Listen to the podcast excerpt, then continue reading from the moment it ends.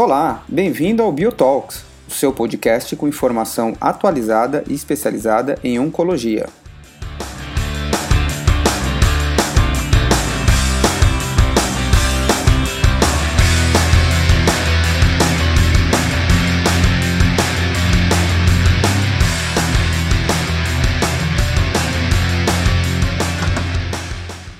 Olá a todos, bem-vindos a mais um Biotalks. Hoje a gente vai debater sobre uh, um estudo que foi apresentado no ASCO esse ano, no ASCO 2020, e que o resultado desse estudo levou o FDA, que é o órgão americano é, de regulação de medicamentos, à aprovação é, dessa indicação desse estudo. É, nos Estados Unidos, agora, essa semana, a gente está falando, gravando hoje no dia 3 de julho, tá? Uh, e a gente trouxe para debater porque a gente espera também que essa aprovação esteja no Brasil ainda esse ano. E para essa discussão de hoje, eu estou recebendo dois grandes amigos, eu vou deixar eles se apresentarem para a gente começar essa discussão. Olá a todos, pessoal. É... Meu nome é Andrei Soares, sou oncologista clínico em São Paulo, no Hospital Albert Einstein, Centro de Oncologia. E é um prazer estar aqui com o meu amigo Sabino e Adriano para a gente falar um pouquinho sobre tumor de bexiga. Sou Andrei Sabino, ah, um prazer estar aqui ah, ligando, eh, falando de Curitiba ah, nesse inverno, no meio dessa pandemia, para discutir mais esse estudo bastante importante. É, do que, que a gente está falando? Então, no ASCO, esse ano, foi apresentado, foi plenária da ASCO, sessão plenária da ASCO, foi apresentado na sessão plenária da ASCO pelo Dr. Tom Pouls, um estudo Javelin Bladder, que é um estudo que avaliou o uso de uma terapia de manutenção com avelumab no carcinoma urotelial metastático após tratamento de primeira linha com quimioterapia baseada em platina. Os resultados desse estudo levaram à aprovação dessa indicação essa semana ah, pelo FDA, o órgão americano, e dessa maneira a gente espera que essa mesma aprovação aconteça no Brasil ainda esse ano. Então, para a gente debater um pouquinho os pontos altos desse estudo e depois tentar trazer para a nossa prática clínica, a gente montou esse time de especialistas e eu queria ouvir agora é, do Andrei Andrei, fala para a gente rapidinho qual era esse estudo, a população, é, como, ele, como foi o desenho do estudo e os, e os endpoints que foram planejados. Sabino, o, o, o ponto mais legal desse estudo, até para a gente entender a magnitude né, do, do, do que foi o, o, benefício do estudo, é que acho que foi a primeira sessão plenária de câncer de bexiga aí, é, da ASCO, e, e a primeira grande mudança no tratamento de primeira linha dos pacientes nos últimos 30 anos. Então, a gente estava falando de combinação de cisplatina versus platina, que tinha sido a última grande inovação de primeira linha no estudo randomizado. Então, isso só por si só já traz a magnitude do benefício. Então, esse estudo, como uh, a gente vai colocar em perspectiva, foi um estudo realizado em pacientes com carcinoma urotelial, tá? os pacientes com doença irressecáveis, localmente avançados irressecáveis ou metastáticos, pacientes podiam ter tumores do trato baixo ou do trato alto, tá? Então, é bastante importante colocar isso. É, e esses pacientes eram pacientes que receberiam quimioterapia de primeira linha, com esquemas baseado em platina, podiam receber genstabina com cisplatina, genstabina e carboplatina, e após quatro a seis ciclos, os pacientes que tinham é, algum tipo de resposta parcial ou completa ou doença estável, aí sim eles eram randomizados em um para um para receber melhor suporte clínico ou uh, realmente a terapia de avaliação, que era o avelumab mais melhor suporte clínico. Ah, então, 700 pacientes foram randomizados. O antipode primário do estudo era sobre vida global, eh, e essa análise primária foi avaliada, tanto na população ITT, quer dizer, todos os pacientes, quanto na população PDL1 positiva, eh, lembrando que a avaliação aqui foi pelo Ventana SP263 em relação à marcação de PDL1. Adriano, é, em relação aos pacientes que foram selecionados, as características clínicas desse paciente, tem alguma coisa que você acha que mereça destaque é, desse estudo? Como o Andrei falou, Sabino, foram 700 pacientes randomizados ah, e a característica dessa população parece uma característica bem real life mesmo, né? Então, ah, eles possibilitaram a entrada de pacientes de tumores do trato alto, que é interessante porque é, possibilita a gente utilizar essas, essas, essas, esses tratamentos para essa população também. Ah, eram 30% mais ou menos da população que tinha tumores de trato alto. Ah, o que eu achei interessante ah, da população é que, é, historicamente, ou pelo menos os dados que a gente tem, é que a população de trato alto geralmente expressa melhor PDL1 Ah, e no estudo não parece que foi assim, né? Até a população dos expressores de PDL1 baixou um pouquinho, foi para 25, 27%, ah, se não me engano. Ah, essa população PDL1 como uma população total, 54% tinha expressão de PDL1 e 46% não tinha expressão de PDL1. E, e, e os pacientes que receberam os 4 a 6 ciclos, como o Andrei falou, ah, cerca de 60% dos pacientes receberam cisplatina ah, como terapia, vamos dizer assim, de indução, como terapia de primeira linha, o que difere um pouco ah, do Invigor, né, que é o estudo do atezolizumab. e o mais interessante de tudo que eu achei é que 72% dos pacientes que entraram no estudo entraram respondendo à terapia de indução. Né? Então, a maioria dos pacientes vinham respondendo com a terapia e não só com doença estável. Então, uma população bastante selecionada, uma população que estava indo muito bem com esse tratamento. É, esse é um ponto também que eu acho que merece destaque, né? Que é, os pacientes que foram selecionados aí para manutenção é, é, foram realmente respondedores, né? Então, teoricamente, eles selecionaram os bons pacientes, né? eu, a gente acha realmente é o que, que vai ter o benefício aí é, desse tratamento de manutenção. E uma outra coisa que vale é, a pena chamar atenção é que na, nessa análise é, dos resultados que foram apresentados no ASCO, é, mais ou menos um, um, quarto da população né, ainda é, estava em tratamento. Né? E os pacientes que tinham progredido, que eram os outros 75%, a maioria é, que tinham descontinuado o tratamento, desculpa, a maioria tinha é, descontinuado por progressão e não por toxicidade ou outro motivo. É, Andrei, então, para a gente destacar mesmo, como que foi um endpoint primário aí que, que deixou todo mundo aí bem, bem assim, feliz com esse resultado? Sabino, o, o sobrevida global foi impactada positivamente, cientificamente positivo, para os pacientes que fizeram a Velumab nessa switch maintenance ou uma segunda linha precoce, a gente estava até discutindo um pouquinho antes aqui, o que basicamente é isso é, que o estudo se propôs a estudar. Então, houve realmente um benefício tanto para a população global, então uma redução do risco de morte aí da ordem de mais ou menos 31% para os pacientes é, que fizeram, e claro, ela foi amplificada, as curvas se distanciaram mais ainda, houve um benefício maior, né, o hazard ratio aí caiu para 0,56 é, nos pacientes com PDL1 positivo. Então, a gente está falando aqui mais ou menos numericamente, só para a gente ter perspectiva, né, os estudos prévios, por exemplo, de MVAC, GenSys, assim por diante, viravam ali entre 13, 14, 15, 16 meses de maneira geral. E o que a gente viu aqui foi que essa população que realmente fez essa quimioterapia e depois não foi para switch maintenance com a Avelumab, bateu lá nos seus 14 meses mais ou menos, e a gente vê que a adição do Avelumab colocou aí mais ou menos 7 meses a mais, chegando em 21 meses para essa população que fez o Avelumab, né?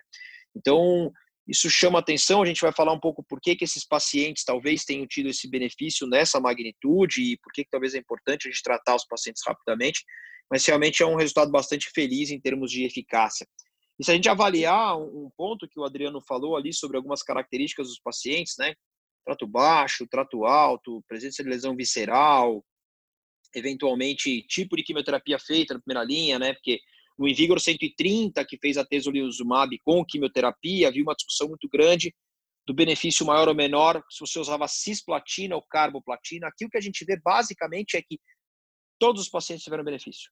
Então, o ganho de sobrevida global aconteceu independente da expressão do PDL1, ele foi maior nos positivos, mas ele aconteceu independente da expressão do PDL1, independente do tipo de platina utilizada na primeira linha, ou na fase de indução, vamos chamar assim, independente se é doença visceral ou doença não visceral. Tá? Assim como independente do tipo de resposta, quer dizer, mesmo os pacientes com doença estável também tiveram benefício. Então, sem dúvida nenhuma, resultado consistente para qualquer tipo de paciente.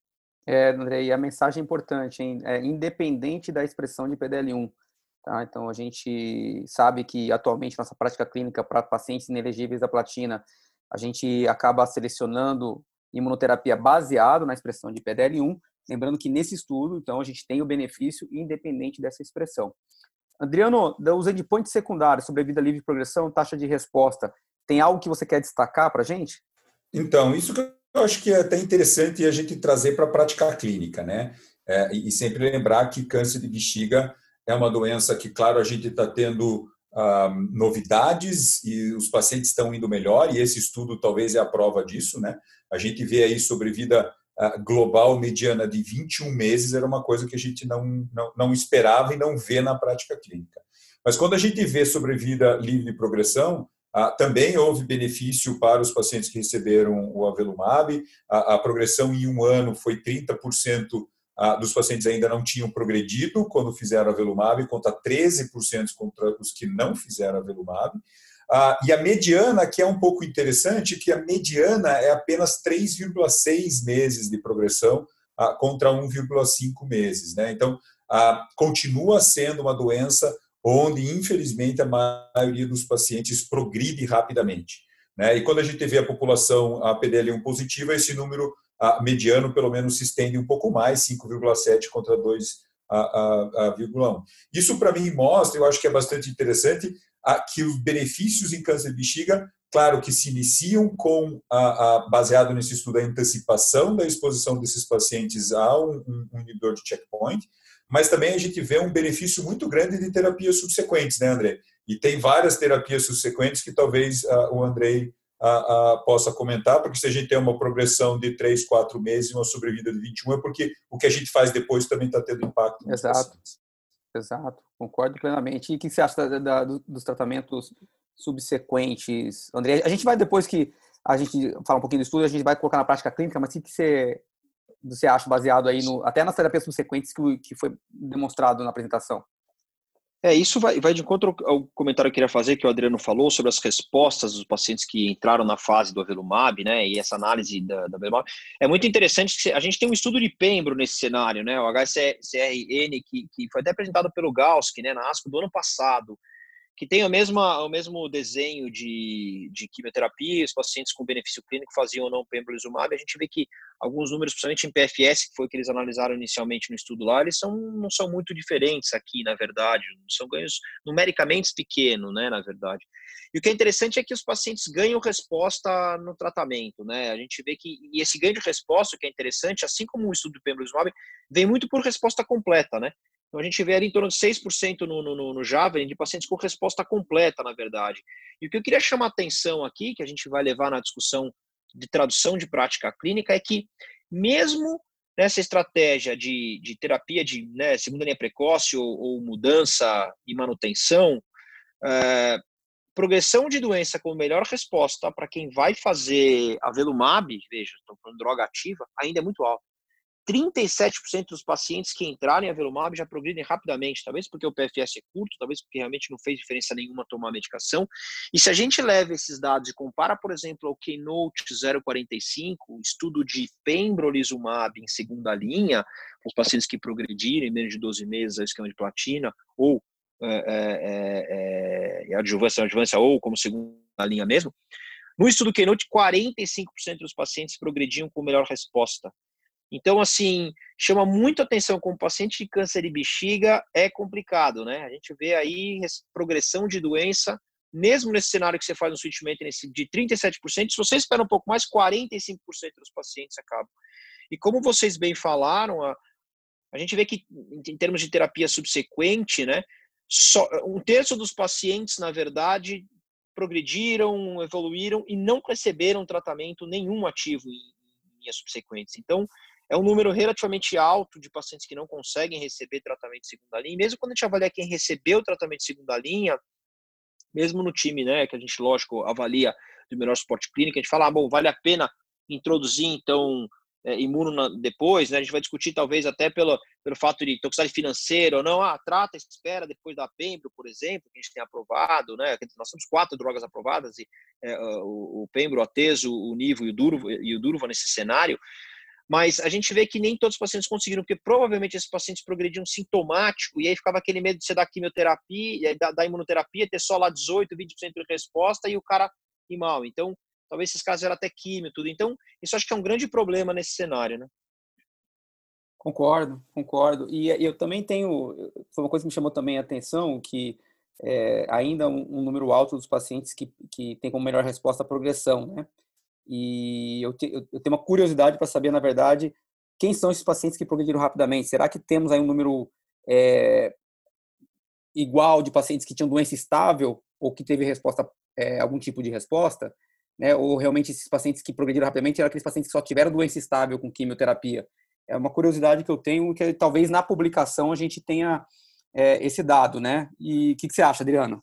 É, e eu acho que esse estudo ele, ele reflete muito a prática real, sabe? É, o que eu gosto de ver desse estudo é, eu sou um cara crítico de terapias subsequentes em quase todos os estudos de IGU, ah, principalmente quando você vai antecipar a linha de tratamento, eu acho que você tem que ter ah, uma, um crossover significativo. E quando a gente vê dos pacientes em placebo, ah, quase metade dos pacientes receberam um PDL1 ah, subsequentemente. O André já falou que 30% não recebeu nada. Ah, e muitos desses pacientes provavelmente ah, morreram, que é o que a gente vê na prática clínica. Mas a gente teve um crossover relativamente significativo e mesmo assim a gente, ganha, a gente viu um ganho aí de sete meses de sobrevida global. Então, acho que isso é muito importante, até trazendo para a nossa prática diária, e na minha cabeça, sem dúvida nenhuma, isso mudou a prática e vai mudar a prática quando a gente tiver a aprovação desse estudo aqui no Brasil. Isso mesmo. Uh, e para a gente finalizar o estudo, antes de a gente ir para os cinco minutinhos finais da discussão, alguma coisa chamou a atenção de vocês em relação à toxicidade, alguma coisa que vocês, que a gente não conhecia em relação à nossa experiência com anti-PDL1 ou tudo muito é, parecido? Na, na verdade, é, se a gente vai pegar em termos de toxicidade, a maior parte dos pacientes acabaram tendo algum tipo de toxicidade relacionada. Então, quando a gente vê os pacientes que, que fazem em segunda linha, eu sempre falo que quando a gente fala é, toxicidade relacionada ao tratamento, é, a gente fala em torno de 60% a 70%, e quando a gente fala em grau 3 ou 4, a gente fala em 15% e 20% desses pacientes.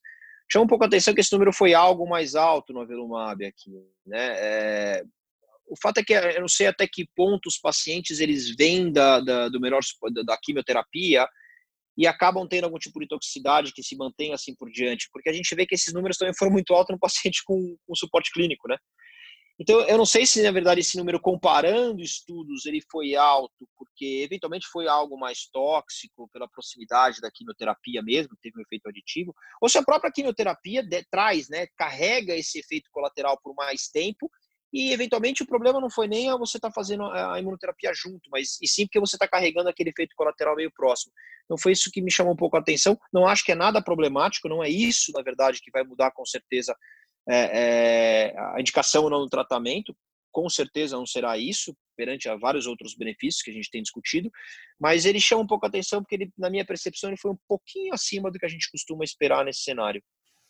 É, eu concordo, André. Eu acho que é mais ou menos ah, ah isso, né? São pacientes que estão vindo de quatro a seis ciclos de cisplatina, né? A maioria deles. E a gente sabe que seis ciclos de cisplatina ah, para bexiga, esses pacientes achiam, né? Então, acho que que traz um pouquinho. O que eu achei interessante que faltou um pouco na publicação, vamos esperar a hora que for publicado no paper, ah, é o relato de é, efeitos colaterais em sala, né, reações alérgicas em sala, que é um, dado que a gente vê do avelumab em outras indicações, ah, e na apresentação do Thomas Paus a gente não, não foi apresentado o número de reações em reações alérgicas. Isso é uma coisa para a gente talvez ficar, ficar de olho. É, e uma outra coisa também que, que não, né, que eles ainda não, pelo menos, é, liberaram os dados na apresentação foi em relação ao, aos reportes dos pacientes de qualidade de vida, né?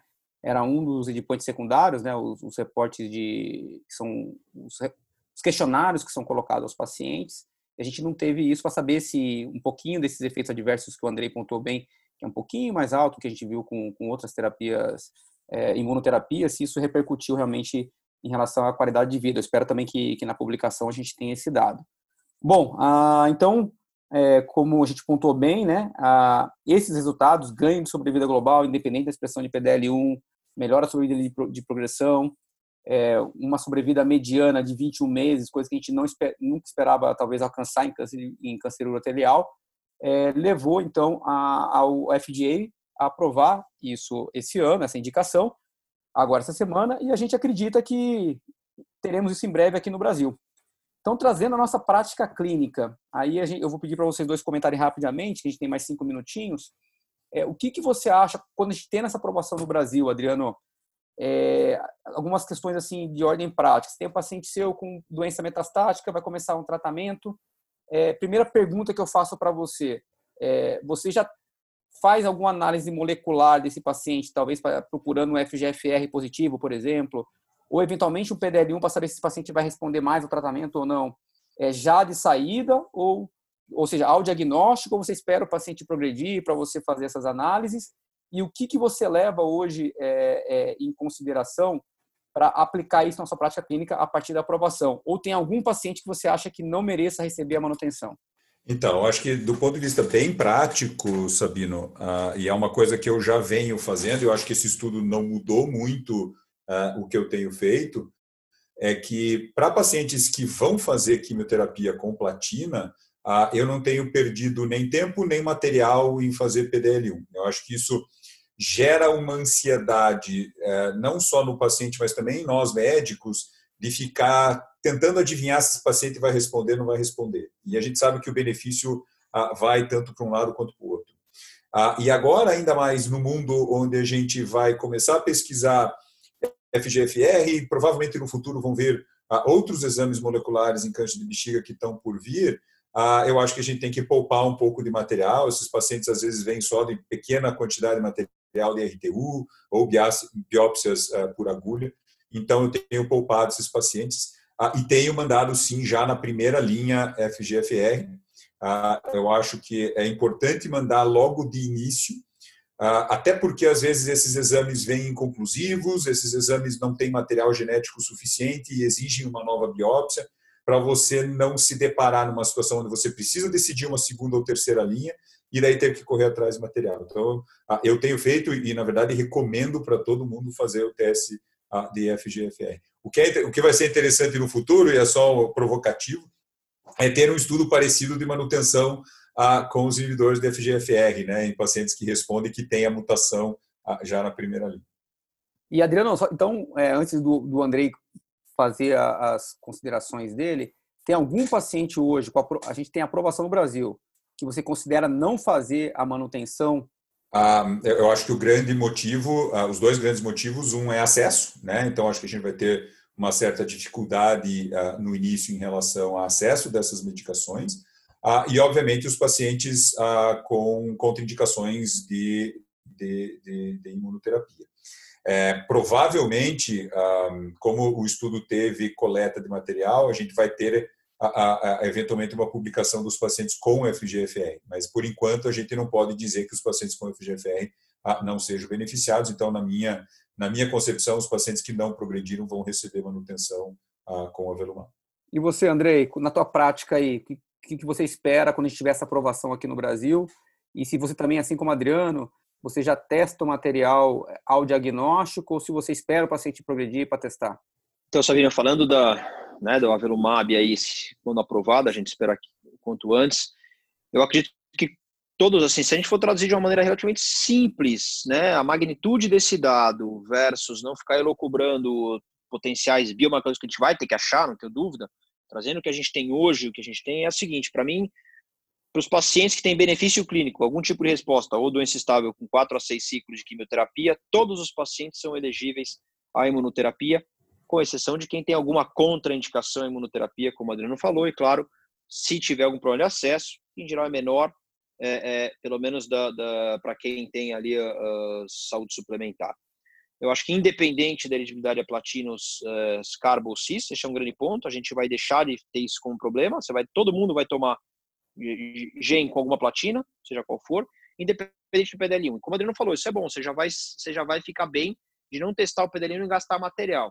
Por quê? Porque você não vai precisar usar ele mais em primeira linha, como a gente usa hoje, né, selecionando em, ter, em termos de elegibilidade a platina e aí fazendo ou não o teste em quem for inelegível.